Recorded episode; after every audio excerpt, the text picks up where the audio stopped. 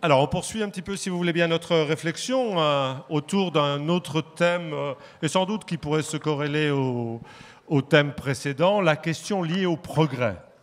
C'est vrai qu'aujourd'hui, enfin, euh, je crois Pascal Pic le disait, on sort hein, au minimum d'une cinquantaine, voire plus d'années, où le progrès était associé au progrès technologique.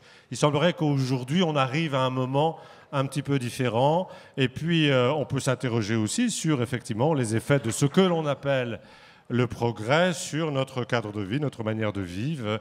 Est-ce que finalement la société progresse parce que euh, on a un certain nombre de nouvelles euh, technologies. Hein, je pense à tout ce qui est de l'ordre du numérique? Voilà. Globalement, c'est un peu ces sujets que je souhaiterais partager avec vous. Merci d'être avec nous, Jean-François Delfrécis. Je crois que c'est votre première intervention. Étienne Klein est un habitué d'une époque formidable, mais vous, c'est la première fois que vous nous rejoignez. Et grand merci. Et grand merci. Alors, je vais rappeler que vous êtes médecin et professeur de médecine. Vous êtes spécialisé dans l'immunologie. Vous êtes le, le président du Comité consultatif national d'éthique. Et vous vivez une période intense, si je puis dire, euh, vous avez lancé les États généraux euh, de la bioéthique et aujourd'hui on s'intéresse hein, aux questions liées à la GPA, à la PMA. C'est à l'Assemblée nationale depuis quelques jours. Mais sur euh, une indication, et je le ferai aussi un petit peu pour Étienne, on dit de vous que vous êtes d'abord un soignant. Je crois que c'est vous qui le dites. Et derrière le mot soignant, pour moi, il y a l'idée de prendre soin. Je crois que c'est un peu ce qui vous caractérise. Ça vous va si je vous présente comme ça? Ah, Moi, ça me va très bien. Je suis fondamentalement un médecin qui a fait de la recherche et à qui on a demandé de prendre un jour euh, le Comité consultatif national d'éthique. Mais je vous raconterai ça tout à l'heure. Ok, alors sur les. Bonjour Étienne Klein, on vous connaît bien sûr euh, parmi le public. Euh, sur l'idée de progrès, et je vais rétablir une vérité tout de suite. Je vais parler du bouquin Sauvons le progrès. Je crois qu'il est effectivement disponible. Bon, vous me dites le titre n'est pas de vous, c'est clair mais je trouve assez intéressant parce que dans ce livre-là, vous questionnez déjà à cette époque la notion de progrès.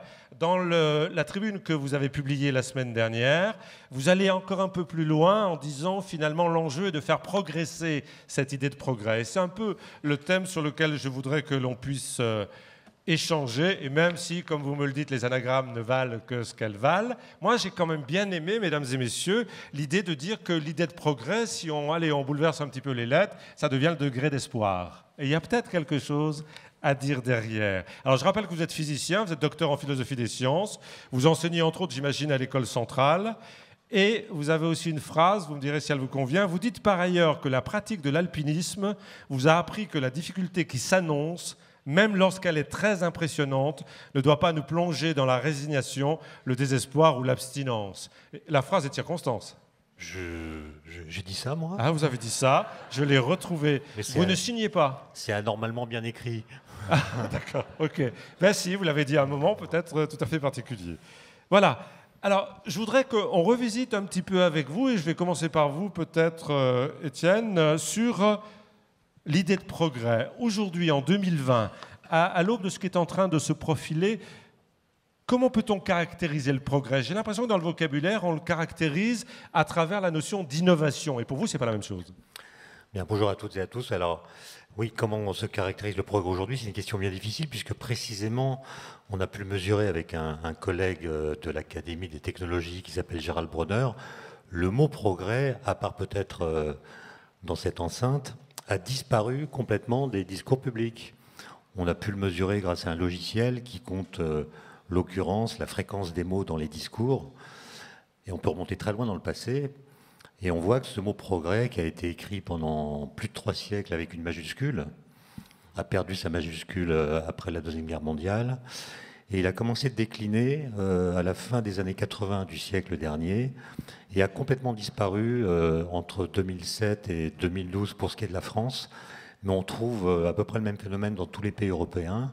Le mot progrès au sens, disons, français du terme est un mot qui a été liquidé en quelques années. Alors, c'est quand même déjà un fait à interroger comment un mot qui a été structurant de la modernité pendant des siècles, qui a donné raison et justification à toutes sortes d'investissements et d'actions, a-t-il pu disparaître? Euh, Alors on dit, mais il a été remplacé par le mot innovation, qui est un mot euh, proche, presque synonyme, de sorte qu'il n'y a eu qu'une permutation de vocabulaire sans effet philosophique ou rhétorique. Et alors quand on, quand on regarde attentivement la rhétorique de l'idée de progrès et qu'on la compare à la rhétorique de l'innovation, on s'aperçoit que la rhétorique de l'innovation ne rend pas du tout justice à l'idée de progrès. Ce serait un long développement que j'ai pu exercer avec un collègue qui s'appelle Vincent Bontemps. On a regardé l'histoire du mot innovation, l'histoire du mot progrès, on a comparé les rhétoriques. Pour le faire simple, croire au progrès, c'est accepter de relativiser le négatif. C'est-à-dire, c'est décider que ce qui ne va pas, dans un être humain, dans une société, dans une structure, dans une entreprise, n'est pas absolument négatif, c'est-à-dire en travaillant dessus, on peut le sortir de sa négativité pour le transformer en positif. Donc croire au progrès, c'est penser que le négatif est le ferment du meilleur, ce qui suppose être capable de distinguer le bien du mal. On pourra y revenir. Et puis surtout, comme le disait Kant dans, son petit livre Qu'est-ce qu'est la lumière? Croire au progrès, c'est accepter de sacrifier du présent personnel au nom d'un futur collectif. Ce qui suppose une philosophie de l'histoire.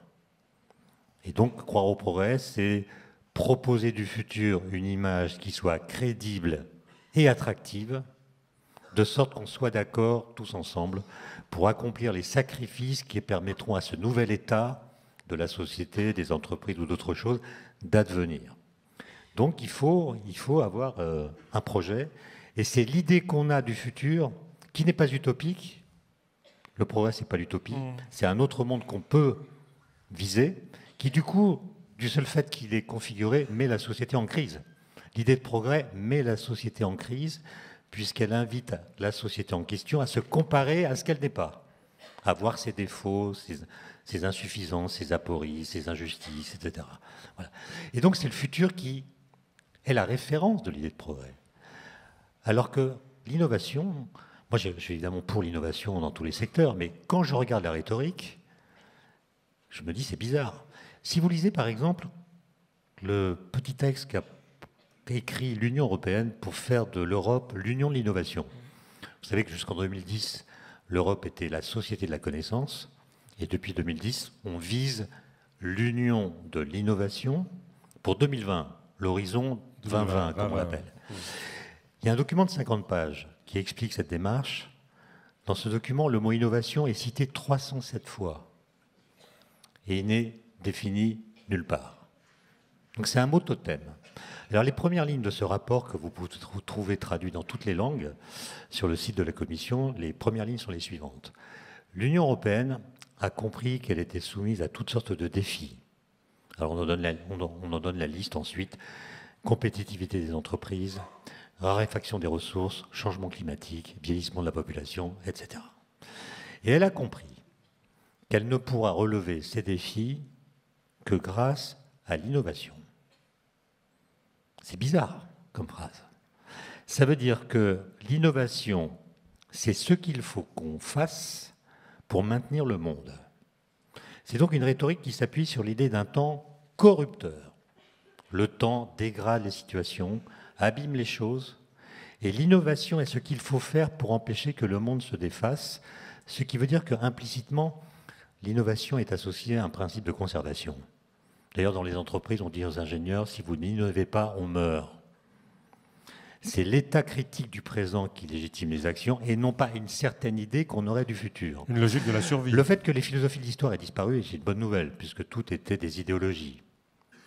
N'empêche que liquider aussi rapidement l'idée de progrès, qui supposait qu'on pense au futur, pour la remplacer par le mot innovation qui s'appuie simplement sur les choses qu'il faut corriger, me semble être une conception assez mortifère de l'innovation. Et sans vouloir vous vous, vous alourdir de, références. Quand, euh, avec ce collègue Vincent Monton, on a regardé l'histoire du mot, on a découvert des choses incroyables. Le mot innovation, quand j'étais étudiant, n'était pas utilisé. On parlait d'invention, de découverte, de brevet, etc. Mais on a regardé le mot, le mot innovatio, c'est du bas latin qui intervient au XIVe siècle dans le vocabulaire juridique. Une innovation, c'est ce qu'il faut changer dans un contrat pour que le contrat demeure valide alors que quelque chose a changé autour du contrat. C'est ce qu'on appelle aujourd'hui un avenant. Donc l'innovation, C'est ce qu'il faut faire pour que ça ne change pas. Pour maintenir le système en l'état. Voilà. Ensuite, voilà, et ça n'a rien à voir avec la technologie. Ensuite, Machiavel reprend l'idée en politique dans Le Prince, en expliquant que le prince, lorsqu'il a le pouvoir, ne doit absolument pas innover. Ne doit rien faire. Sauf, sauf si son pouvoir est menacé. À ce moment-là, il doit innover pour que rien ne change. Etc., etc. Et le premier qui va parler d'innovation en l'associant à la technique, c'est Francis Bacon, philosophe anglais du XVIIe siècle, qui écrit en 1625 un essai qui s'appelle Essais et conseils civils et moraux, dans lequel il y a un chapitre qui s'appelle L'innovation, qui a été traduit en français chez Vrin il n'y a pas longtemps, que je donne à lire à mes étudiants sans dire qui l'a écrit ni quand il a été écrit, et tous me disent, soit c'est la main, soit c'est Jacques Attali, parce que, en fait, en 2019, en 2019, nous parlons de l'innovation comme Francis Bacon, c'est-à-dire bien avant le siècle des Lumières, c'est-à-dire en appuyant notre rhétorique sur l'idée d'un temps qui passe et qui est corrupteur. Alors que l'idée de progrès suppose que le temps est constructeur, complice de notre liberté et complice de notre volonté. Et la question, c'est pourquoi nous avons abandonné l'idée d'un temps constructeur. Alors on va y revenir si vous voulez bien. Peut-être vous laisser aussi euh, réagir aux propos d'Étienne Klein et vous vous dire de la place qu'est la vôtre. J'imagine, dans le domaine qui est le vôtre, comment vous percevez aujourd'hui cette idée de progrès? Euh, tout d'abord, sur innovation, je suis, vraiment content de vous entendre parce que ça fait débat, clairement, hein. y compris, de, vous le savez, dans un milieu scientifique et médical où ce mot, porté en effet par, euh, beaucoup par la Commission de Bruxelles hein, et sur, sur 2020, euh, a interpellé par rapport à d'autres questionnements qu'on pouvait avoir. au niveau médical, moi, j'ai pas d'état d'âme, à vrai dire, sur la notion de progrès. je démarre ça comme ça parce que même si on va y mettre des nuances, les 50 dernières années viennent d'être source de, progrès médicaux. La notion même de, progrès étant pas une valeur en soi, étant c'est parce qu'elle va toucher l'autre, elle va toucher nos concitoyens. Et, sur des choses euh, simples, hein, de type la mortalité infantile, euh, la, durée de vie, euh, voilà, on a des choses assez tangibles. Hein mon, propos sera évidemment à la fois beaucoup moins philosophique et, beaucoup moins brillant que mon voisin, mais parce que je suis un médecin, j'ai les mains dans le cambouis et je vais vous donner les, et je vais vous donner les, les, choses telles que je les vois. Euh, alors après, euh, il y, a néanmoins une grosse différence entre le progrès scientifique et les avancées scientifiques. En tout cas à mes yeux. L'avancée scientifique, c'est c'est toute une science qui avance. Hein, les scientifiques sont là pour la faire avancer.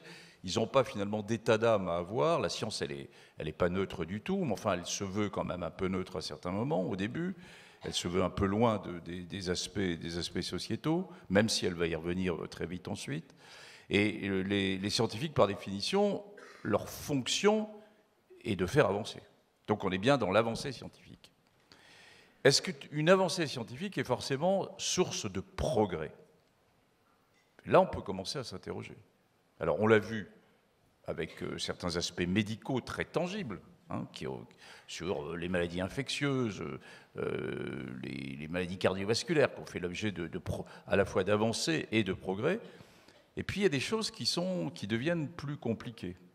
Alors, quelques exemples. Euh, qui sont dans la discussion de la loi de bioéthique actuelle. Par exemple, l'utilisation des cellules souches. Vous savez, c'est ces cellules qui sont multipotentes, qui peuvent se glisser, se transformer, et à qui on peut donner un signe en disant tu vas, tu vas te transformer en une hanche, euh, tu vas te transformer en une épaule. C'est pas encore tout de suite, mais en gros, très probablement d'ici une dizaine d'années, il y a une partie de la chirurgie orthopédique qui va être remplacée par des cellules souches, une perfusion en hôpital de jour pendant deux heures. Donc euh, là, c'est plutôt une vision de progrès. Au lieu d'opérer quelqu'un, on va lui glisser des cellules souches.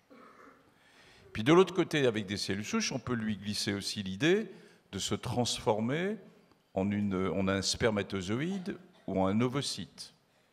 Et à partir de là, de constituer un embryon de type strictement artificiel. Est-ce que là, on est dans le progrès? C'est une vraie question. Hein. Est-ce que la constitution d'un embryon, quel que soit, même s'il n'a pas de projet parental, mais en soi de construction scientifique, est-ce que c'est vraiment un progrès? Donc d'un côté, la médecine du futur avec l'arrivée des cellules souches pour les 10 ans qui viennent, et de l'autre côté, les cellules souches en question qui peuvent se transformer dans des cellules de la reproduction et qui nous posent évidemment ce type de, questions. deuxième exemple entre notion de progrès ou d'avancée, l'intelligence artificielle. Le numérique et santé, c'est quelque chose qui est en train de bouleverser. À mes yeux, ce n'est pas de la science. Hein. On est plutôt dans du progrès technologique qui est en train de se mettre en transversal, y compris dans le domaine de la santé. Et je vais vous donner deux exemples, par exemple, qui montrent bien comment ça peut être à la fois positif ou être négatif. Un premier exemple, vous avez tous suivi là de façon récente euh, le scandale du Mediator, hein, ce médicament qui entraîne euh, une série de complications des valves cardiaques et, des, hypertensions artérielles pulmonaires, avec euh, un signal d'alerte donné par un médecin qui a eu un courage fou, et heureusement que l'homme était là hein, et que la femme était là pour donner ce signal d'alerte. Puis inversement, les chercheurs se sont interrogés avec 8 ans ou 10 ans de décalage en disant mais si on avait eu accès aux données de la Caisse nationale d'assurance maladie, sur lesquelles il n'y a pas d'interface entre la recherche et les données, euh, qui sont des données purement économiques, hein, si on avait eu euh, accès à ces données, qu'est-ce qui se serait passé? Eh bien, le signal d'alerte aurait pu être donné 7 ans à 8 ans avant le signal d'alerte donné par l'humain. Hein. Donc voilà, quelque chose de plutôt positif. De l'autre côté, je ne sais pas comment ça se passe à Lyon, mais je pense que c'est la même chose qu'à Paris. Les, très grands hôpitaux viennent de donner la capacité aux citoyens que vous êtes de prendre leur rendez-vous directement, personnellement, le dimanche soir, quand ils sont chez eux, sur Doctolib, et de pouvoir accéder à tel spécialiste ou à tel autre. Bon. Tout ça, c'est très bien, ça, planifie euh, une série d'organisations, ça rend l'homme au cœur du débat de se prendre en charge. Puis à l'inverse, vous avez 20% de la population française qui est hors circuit du numérique. Les personnes les plus âgées, mais pas que. Les migrants, les personnes les plus fragiles, les handicapés.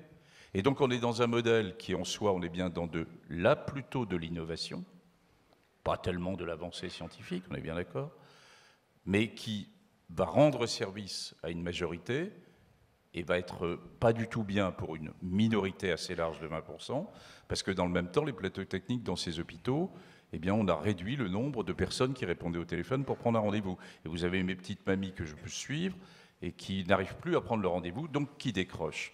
Donc ça montre bien comment on doit s'interroger à chaque fois, finalement, sur accepter le progrès.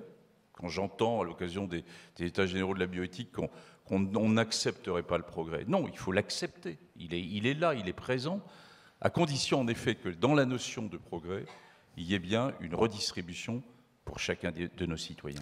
C'est intéressant, dans votre façon de l'évoquer, on est sur une approche très individuelle hein, des, progrès pour des personnes. J'entendais aussi dans votre idée d'imaginer un futur, c'est aussi un futur collectif, c'est-à-dire la capacité pour un collectif d'avancer ensemble pour un meilleur vivre ensemble. Et dans, un élément de la question, il y a, il y a une question, euh, un progrès à deux vitesses. Il y a cette idée qu'effectivement, on est sur des avancées, des innovations, mais qui malheureusement, euh, et dans les questions qu'on a pu recevoir, bénéficient, dit-on, toujours au même. Alors je ne sais pas, on peut vous poser la question dans le domaine de la santé, même si, comme vous me le disiez, on n'a pas, trop à se plaindre en France, on a un système de santé qui est plutôt de bonne qualité, mais on a quand même une santé à deux vitesses. Je, j'entendais hier euh, cette révolution sur l'exosquelette euh, qui permet euh, effectivement à cette personne tétraplégique de pouvoir se lever. C'est extraordinaire, c'est magnifique. Mais tout le monde ne va pas pouvoir se payer ça, tout le monde n'a pas de mutuelle qui vont lui permettre. Donc je me dis que si ça n'est pas une visée collective au service de tous, peut-être que le progrès par nature va être discriminant. Alors, sur, la visée collective euh, versus la, visée individuelle, bon, on y reviendra, je pense, mais enfin, l'enjeu majeur de, notre société actuellement, il est bien là. Et en sachant qu'on ne construit pas une vision collective avec une série de, points de vue individuels. C'est pas la somme des individus, ah, oui, c'est bien clair. Je, je pense que c'est le principal enjeu. Moi, je ne suis pas pessimiste. C'est-à-dire, on dit souvent la France et les Français sont en train de devenir très égoïstes sur eux-mêmes, etc. Il n'y a, plus, une vision de partager ensemble, de bien vivre ensemble. C'est pas vrai. Et si on s'analyse euh, chacun d'entre nous, on a dans notre vie propre des temps où on privilégie la décision individuelle, notre propre vision, et puis d'autres temps, on a beaucoup envie de donner sur le collectif. Et on le voit plutôt d'ailleurs sur la jeune génération, et c'est très positif. Alors, sur votre question, en ce qui concerne la santé, les enjeux. Les enjeux, en effet, ils sont que la santé coûte maintenant de plus en plus cher. Et par exemple, lié à ces avancées scientifiques et à la notion même quand même là de progrès, euh, on a des traitements qui sont de véritables traitements, des, révolutions thérapeutiques dans le domaine du cancer, avec euh, des traitements à base d'immunothérapie, c'est-à-dire qui vous stimulent vos propres réponses pour se défendre contre le cancer par rapport à une chimiothérapie qui écrasait tout. Et ces traitements sont de l'ordre de 600, 700 000 euros par an et par patient. 600, 700 000 euros par an et par patient. On a des nouveaux traitements dans le domaine des maladies rares, avec des traitements euh, de génothérapie. Euh, alors là, pour un nombre plus limité de patients, parce que évidemment le cancer est une maladie qui est quand même malheureusement qui reste euh, très répandue. Mais sur ces maladies rares, on a des traitements qui viennent de sortir, qu'on appelle les CEART, et qui sont maintenant de l'ordre de 1,5 million d'euros par an par patient. Il n'y a pas un système de santé qui va pouvoir répondre à ça. Notre mode de construction française, euh, qu'on critique toujours, et il y a toujours matière à te critiquer, enfin, moi j'ai quand même beaucoup bougé, et euh, quand on regarde, y compris par rapport au modèle américain, qui est un modèle très individuel de réponse, par rapport à notre modèle qui est quand même un peu plus collectif et de partage, entre guillemets, ne pourra pas résister à ce type de, à ce type de prix. Alors que fait-on? Et c'est une des discussions. La France a toujours refusé jusqu'à maintenant de choisir. Parce que quand vous êtes patient, ce n'est pas à vous de choisir, entre guillemets. Ce que vous souhaitez, c'est avoir le meilleur médecin, le meilleur traitement, la meilleure équipe. Les médecins eux-mêmes n'ont pas envie de choisir. Ils ont envie aussi d'avoir accès aux nouvelles thérapeutiques. Finalement, on fait choisir, dans une certaine mesure, aux politiques qui ne choisit pas totalement non plus. Et jusqu'à maintenant, la France n'a pas choisi, d'où cet emballement des coûts du système de santé qui sont liés quand même parce que les coûts initiaux de base sont, fondamentaux. Et, donc ça, ça, pose la question, si on continue à choisir l'innovation, je reviens au terme d'innovation, mais c'est lié à ces aspects de progrès scientifique, on va le faire au détriment, et si on suit par exemple d'arriver à, à assimiler ces coûts faramineux dont je viens de vous parler, on va le faire au détriment d'autre chose.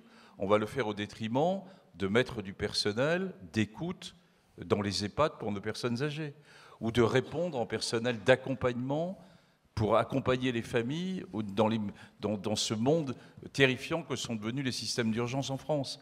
Donc on va mettre, on va privilégier l'innovation par rapport à privilégier le temps humain. Donc il y a bien là des questions de de choix, entre guillemets, d'aide au choix. Et, c'est vraiment compliqué. Puis par ailleurs, on a des choses autour de nous, c'est-à-dire que la France, on est une fois de plus dans un îlot euh, relativement préservé. Mais vous avez dans deux jours à Lyon euh, la, séance de, reconstitution du Fonds mondial, euh, qui est une sorte de grande banque mondiale qui, fournit des financements contre le sida, la tuberculose et le paludisme. Hein. Et, cette année, la séance de reconstitution a, lieu ici pour les cinq années qui viennent, de savoir si on continue, si les pays, et la France en particulier, continuent à s'engager dans le multilatéralisme pour apporter, je dirais, du niveau de santé, en tout cas sur ces trois maladies, pratiquement au même niveau euh, dans ces pays en développement euh, qu'au niveau français. Eh bien, évidemment, là, c'est des enjeux, c'est des enjeux majeurs qui se posent et où il faudra, si, on si on élargit le champ par exemple au cancer, vous imaginez qu'on ne pourrait pas suivre un fonds mondial qui, accompagnerait les, coûts que je viens de vous annoncer. Donc, on est bien à un moment compliqué où à la fois on doit pouvoir bénéficier d'une certaine forme d'innovation, de l'autre côté, le temps humain, et on le réclame bien, ce temps humain d'écoute à la fois du médecin, des soignants en général, est quelque chose qui repose sur le personnel, qui repose sur le temps, donc qui repose sur un financement de ces personnes. Comment fait-on le choix? Et c'est une des vraies questions qui va se poser à nous. Je vous donnerai quelques pistes dans ma troisième intervention pour vous dire comment on peut faire ce choix. Étienne, par rapport à ce qu'on vient d'évoquer, c'est bah, cette idée d'un collectif et puis peut-être d'un choix de société aussi quand même. Quand on regarde les textes des, pères fondateurs de l'idée de progrès, des philosophes, euh, pour l'essentiel d'ailleurs français du XVIIIe siècle, Condorcet, d'Alembert et quelques autres, le progrès est associé à l'idée du genre humain. Ils parlent du genre humain. Ils ont l'idée qu'à terme, les progrès techniques, scientifiques vont se décliner de façon automatique en progrès matériel, puis progrès euh, moral, puis progrès politique. Et si on estime que la diffusion du progrès n'est pas assez rapide euh, dans l'espace, on colonise. L'argument de la colonisation, c'était diffuser le progrès, hein, entre autres. Hein. Et donc on voit qu'on est un peu revenu euh, de, cela et que l'idée de genre humain est une idée qu'on peut toujours manipuler aujourd'hui, revendiquer, mais on voit bien que les conditions de vie humaine euh, sont très différentes euh, selon les endroits de la planète qu'on habite. Et, donc, il y, a, ce phénomène assez étonnant que nous sommes, euh, en quelque sorte, prisonniers du présent. Je veux dire par là que peu d'entre nous seraient d'accord pour retourner dans le passé, en, connaissant la suite de l'histoire. Imaginez qu'une capsule temporelle vous emmène dans la période du passé qui serait pour vous la référence pour moi, par exemple, ce serait 1927, euh, Bruxelles, euh, Hôtel Métropole, là où les pères fondateurs de la mécanique quantique se retrouvent annuellement pour discuter de cette nouvelle physique. J'aurais aimé, j'aimerais pouvoir euh, assister aux discussions entre Einstein, Bohr, Heisenberg et les autres. Mais en même temps, je me dis que si je vais là-bas, enfin, dans le passé, et que j'ai un problème dentaire, je dois donc aller chez le dentiste en 1927 en sachant la suite de l'histoire, c'est-à-dire en sachant qu'après, on a trouvé le moyen d'aller chez le dentiste sans avoir mal. Je pense que jamais je n'aurai le courage d'aller chez le dentiste en 1927. Donc psychiquement, nous sommes incapables de retourner dans le passé. Aucun de nous ne le supporterait en connaissant la suite de l'histoire. Pour supporter le passé, il n'y a qu'une solution, c'est d'être né dans le passé. Maintenant, mouvement inverse. Un sondage a montré récemment que seulement 16% des jeunes Français ont envie de vivre dans le futur. Question bizarre d'ailleurs, parce que je me demande bien où ils pourraient vivre ailleurs que dans le futur. Mais ça veut dire qu'il y a. ça veut dire, ça veut dire qu'il n'y a aucune impatience du futur. Aucune impatience du futur. À comparer à l'impatience qu'on a pu ressentir euh, lorsqu'on était adolescent dans les années 70-80 du siècle passé, à propos de l'an 2000. L'an 2000 était un objet de projection, un horizon qui était dessiné, représenté dans les magazines pour adolescents, de sorte que chacun d'entre eux pouvait tracer une ligne individuelle entre le présent où il était et ce futur qu'on lui présentait, qu'on lui représentait, qu'on lui dessinait, et qui était pour lui un dessin avec EIN à la fin. Aujourd'hui, euh, quand on est adolescent, Qu'est-ce qu'on sait du futur? Où est-ce que le futur est représenté? Qui parle de 2050 Qui parle de 2100 Quand on en parle, c'est sous l'égide de la catastrophe. Et donc ce qui fait l'ambivalence des temps présents, qui nous emprisonne dans le présent justement, c'est le fait qu'aujourd'hui, quand un scientifique vous parle, je ne parle pas des scientifiques qui font de la physique des particules ou, de la cosmologie, qui parlent des trous noirs ou du boson de Higgs. Cela continue à nous enthousiasmer. Mais quand vous écoutez des scientifiques qui vous parlent de la biodiversité, du climat, des questions d'énergie, ce qu'ils annoncent, qui est crédible, n'est pas du tout attractif. Donc quand c'est crédible, c'est pas attractif. Quand c'est attractif, c'est pas crédible. Ce qui fait que les ressorts de l'idée même de progrès sont déconstruits par cette incompatibilité.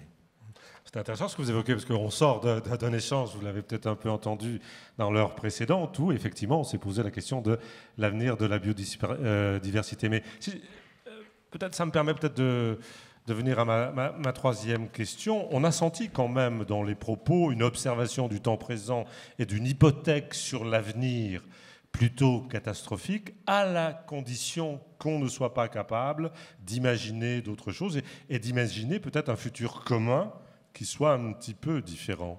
Est-ce que ce serait ça, faire progresser le progrès bah, Exactement, c'est-à-dire qu'au lieu de, de, faire joujou avec le spectre de la fin du monde ou de se disloquer dans une sorte d'immobilité trépidante, euh, il faut reconfigurer le futur en tenant compte de ce que nous savons. En tenant compte de ce que nous savons. Alors évidemment, on ne peut pas faire la prospective euh, euh, de façon certaine, puisque nous avons compris des choses, d'ailleurs, qui nous empêchent de faire des prédictions à très long terme. Par exemple, nous avons compris que nous allons dépendre de choses qui dépendent de ce que nous allons faire. Et comme nous ne sommes pas capables de prévoir ce que nous allons faire, nous ne sommes pas capables de prédire ce qui va se passer. Mais je pense qu'il y a là une sorte, là je vous rejoins, une sorte de, de test pour l'intelligence humaine. Est-ce qu'on est capable de réfléchir à ce qui se passe Qu'est-ce qui se construit? Qu'est-ce qui se détruit? Qu'est-ce qui se passe? Et surtout, qu'est-ce que nous voulons? Et dans la façon de traiter la question de savoir ce que nous voulons, commençons par tenir compte de ce que nous connaissons. Et là, il y a, à mon avis, un, petit défi que je vous lance, notamment aux plus jeunes, euh, et qu'il faudrait relever pour donner sens à toutes ces histoires, pour faire progresser l'idée de progrès, qui est restée figée dans des textes très anciens. Et la suite de l'histoire a montré la naïveté de certains de ces textes.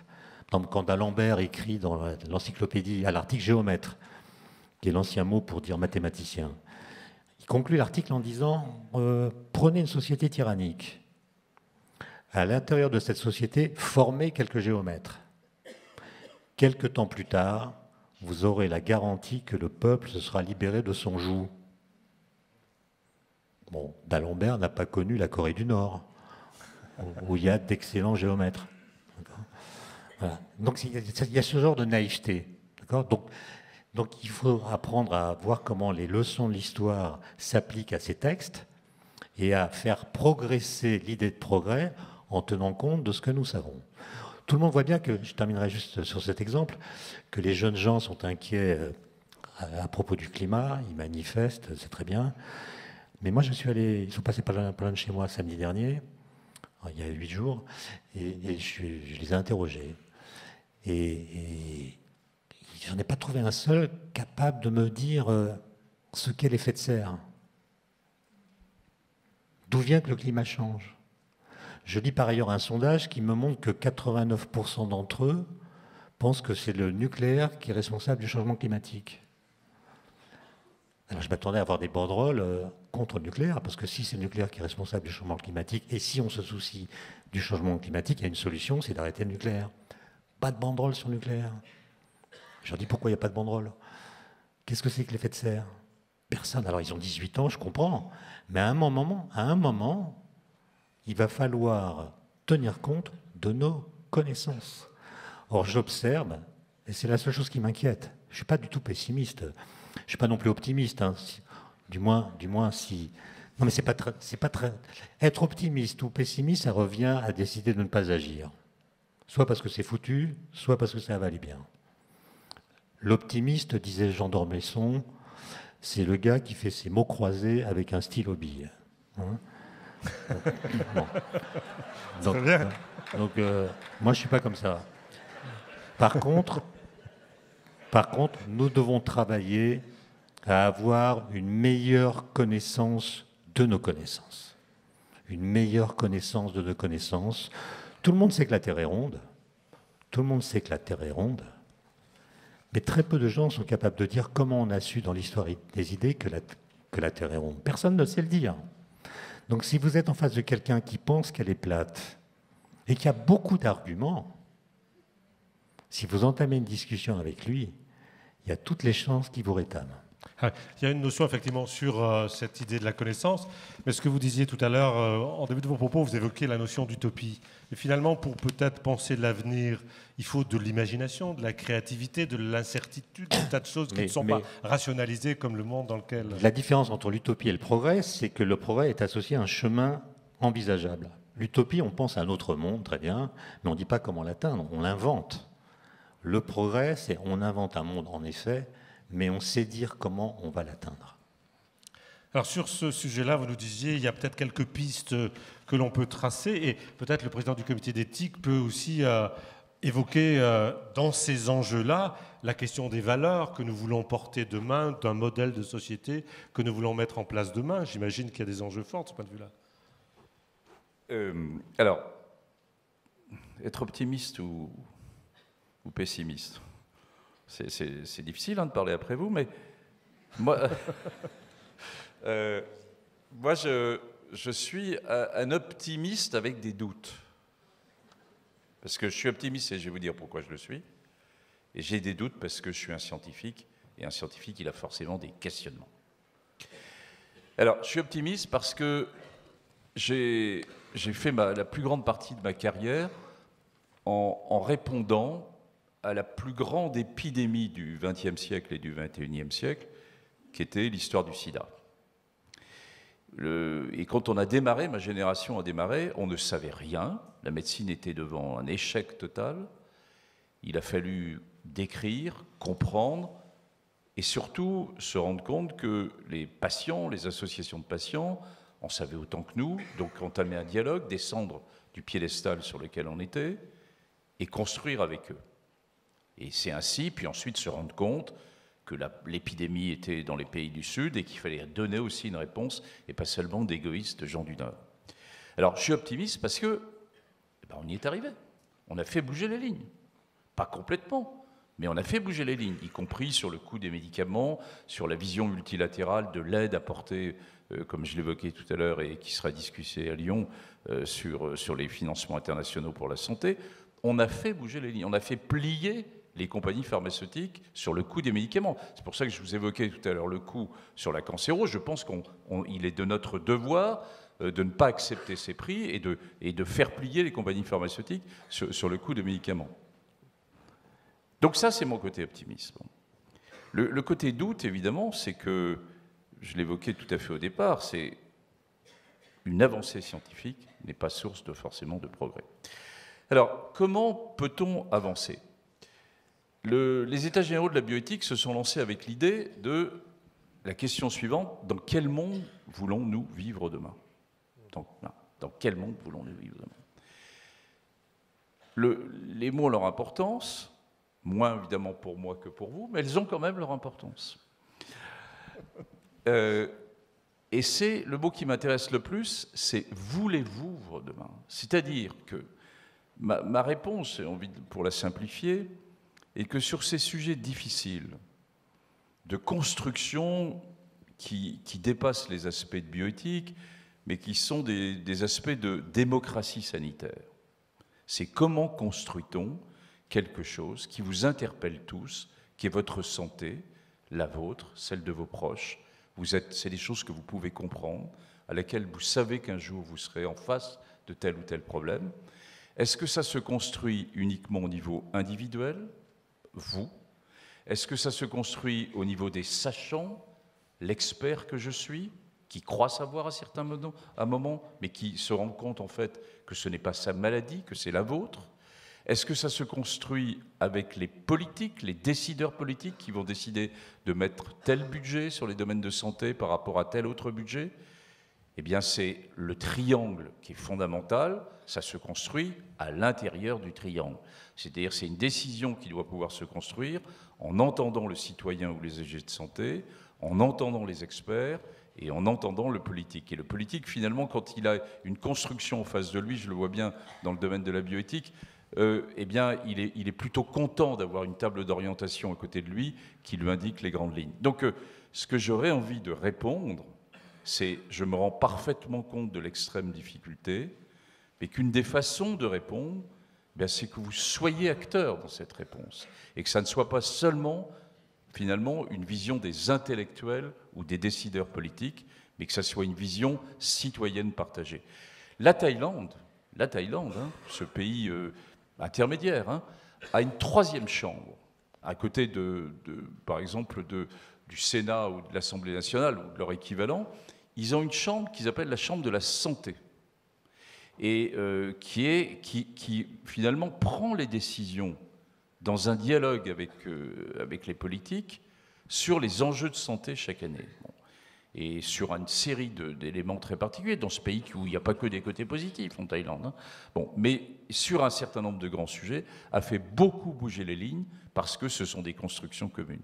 Et ce que je vois arriver, je dirais, sur les années qui viennent, ce qui nous attend, y compris dans un grand pays comme la France, un pays qui reste riche comme la France, qui est encore plein d'idées comme le nôtre, c'est là où je suis optimiste. Eh bien, c'est finalement les décisions qui doivent se prendre. Elles ne pourront avancer, elles ne pourront progresser que si elles sont partagées. J'entends dans ce que vous dites d'ailleurs l'idée de peut-être, et vous nous direz, Étienne, ce que vous en pensez, faire progresser. Cette idée de progrès, ça passe peut-être faire progresser la compréhension de ce que nous vivons, de ce qui est en train de se passer. Vous évoquiez la question de la connaissance. Alors, je vais essayer de faire une incise qui est un petit peu difficile parce qu'on a une question de partenaire. Euh, qui peut-être rejoint ce que vous évoquiez tout à l'heure et qui nous dit comment cette idée du progrès est perçue justement par euh, euh, ce citoyen entrepreneur qui est le chef d'entreprise qu'on va écouter. Vous avez écouté la question, elle n'est pas directement en lien avec ce que nous sommes en train d'évoquer, mais elle pose quand même la question de comprendre ce que, ce que nous sommes en train de vivre, peut-être pour pouvoir euh, se projeter demain. Voilà, est-ce qu'on peut nous envoyer pardon, la question?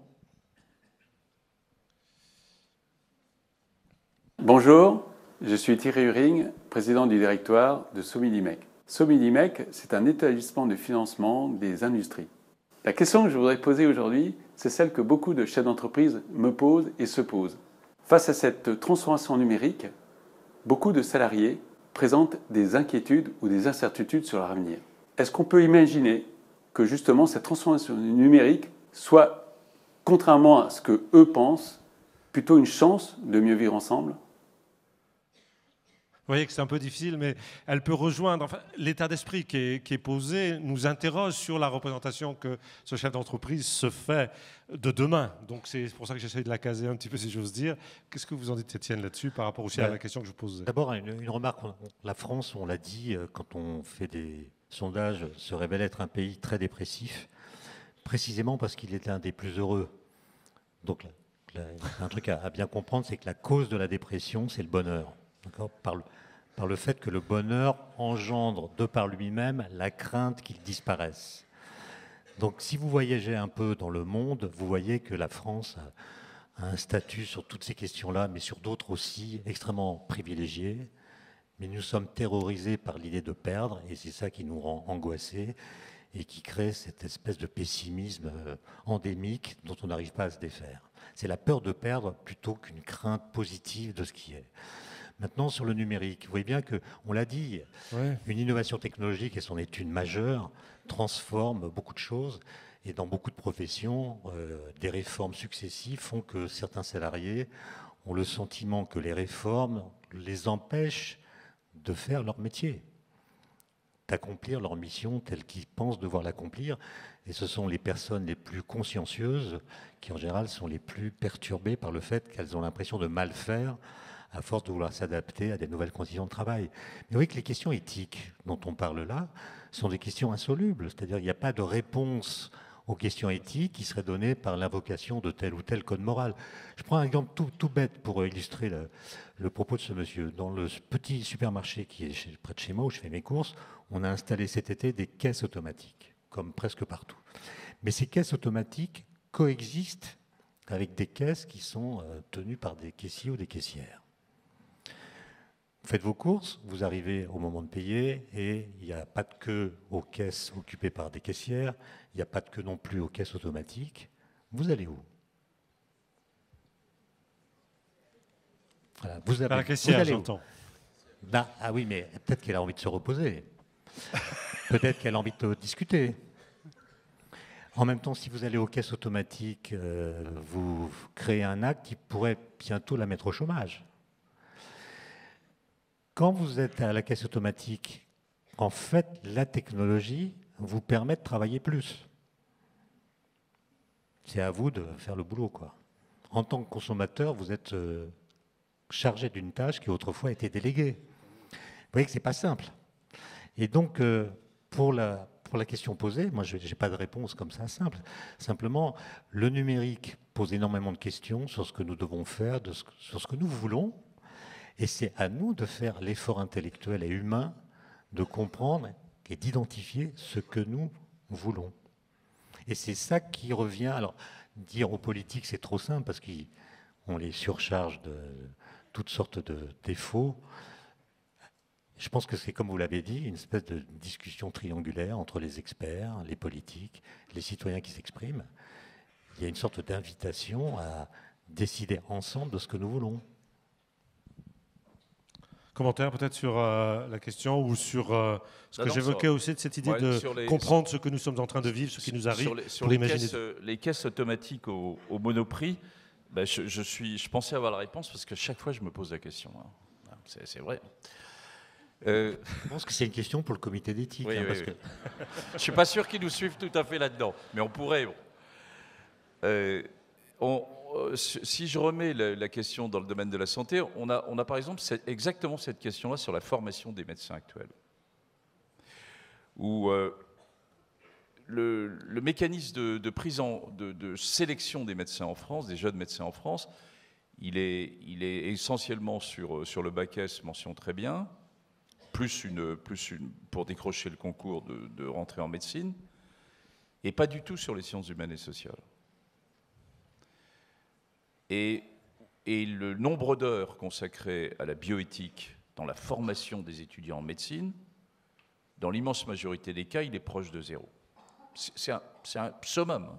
y compris aux États-Unis. Les très grandes facs américaines de, médecine ont fait un retour en arrière il y, a, il 5 ou 6 ans et sélectionnent maintenant 10 à 15% de gens issus d'un autre contexte, ce qui permet de brasser les idées entre, entre les jeunes étudiants.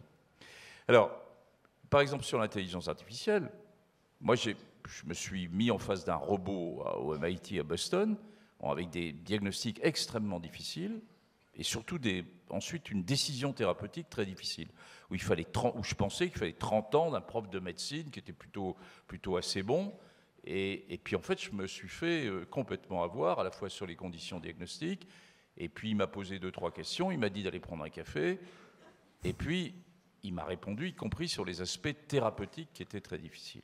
Et il avait raison. Et en plus, à chaque fois, c'était validé avec de l'evidence-based medicine, donc de la connaissance. Il s'appuyait sur la connaissance. Pourquoi? Parce que ça sortait d'une analyse de big data sur des cas analogues dont il était capable euh, d'avoir assimilé ça dans sa mémoire. Si on met ça maintenant dans le contexte d'un jeune médecin qui peut avoir accès à cette information dans un délai extrêmement court, eh bien, on peut imaginer, ça répond à la question, que ça va lui laisser du temps pour, euh, revenir au fondement même de ce qu'est notre métier, qui est le, dialogue avec la personne qu'il a en face de lui, à la fois au début et à la fin. Donc, euh, voilà, c'est mon côté optimiste, mais ça veut dire qu'il y a des changements. Ces innovations, de toute façon, elles sont là. Ces nouveaux métiers de, de l'intelligence artificielle ce vont être de nouveaux métiers qui vont arriver au sein des équipes hospitalières et des plateformes mais qu'on peut imaginer qu'avec cela, on revienne à un peu plus de temps dans le fondement même de ce qu'est le métier, et eh bien, sur le dialogue médecin-patient, donc avec un retour en termes de citoyens qui soit, qui soit plus positif.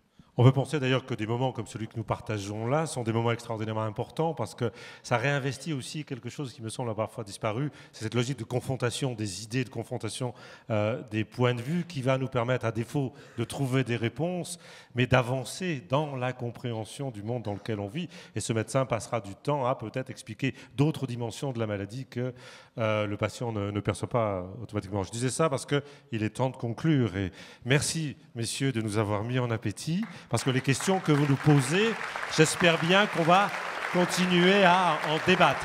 Voilà. Merci à vous et bonne continuation pour euh, cette journée. Merci, messieurs.